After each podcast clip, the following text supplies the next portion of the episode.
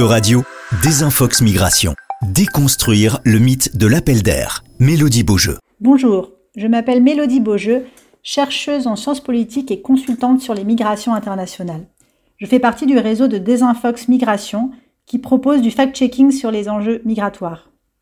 Aujourd'hui, je vais déconstruire l'idée reçue de l'appel d'air, en montrant que les conditions d'accueil ne sont pas déterminantes dans l'augmentation ou au contraire la diminution des flux migratoires.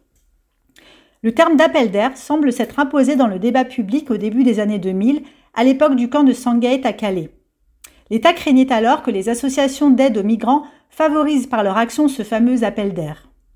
Plus récemment, la même critique a été formulée au sujet de l'action des ONG de sauvetage en mer. Pourtant, on a observé que lorsque les sauvetages en mer ont cessé d'être organisés, ce qui était le cas entre 2015 et 2016, les tentatives de traversée de la Méditerranée par les migrantes et les migrants se sont poursuivis, voire amplifiés. Durant cette période, le HCR, l'Agence des Nations Unies pour les réfugiés, déplorait une, je cite, hécatombe jamais vue en Méditerranée. Et l'Organisation internationale des migrations avait relevé que 480 migrants étaient morts en Méditerranée contre 50 dans la même période l'année précédente. Au niveau des politiques publiques, l'affirmation d'appel d'air est fondée sur l'idée que les politiques d'immigration et d'accueil déterminent le choix des individus de migrer.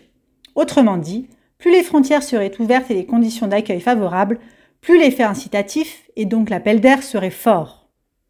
Or, cette affirmation est contredite par de nombreux travaux de recherche qui montrent que ce sont beaucoup moins les conditions d'arrivée, d'ailleurs souvent mauvaises, qui attirent, que la situation dans les pays de départ où se mêlent l'absence d'espoir, le chômage massif des jeunes et parfois aussi la guerre et l'insécurité qui poussent à partir.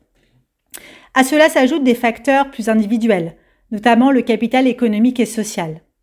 Chris Beauchemin, démographe, rappelle ainsi qu'en majorité, ce sont les personnes les plus favorisées qui arrivent en Europe et en France.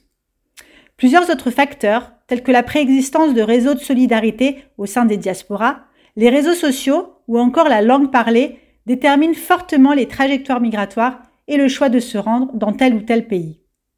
Pour conclure, les mesures prises par les gouvernements pour prévenir ce supposé appel d'air, tels que la dégradation des conditions d'accueil ou la réduction des voies de migration légale, ont surtout pour effet une atteinte aux droits et à la dignité des personnes.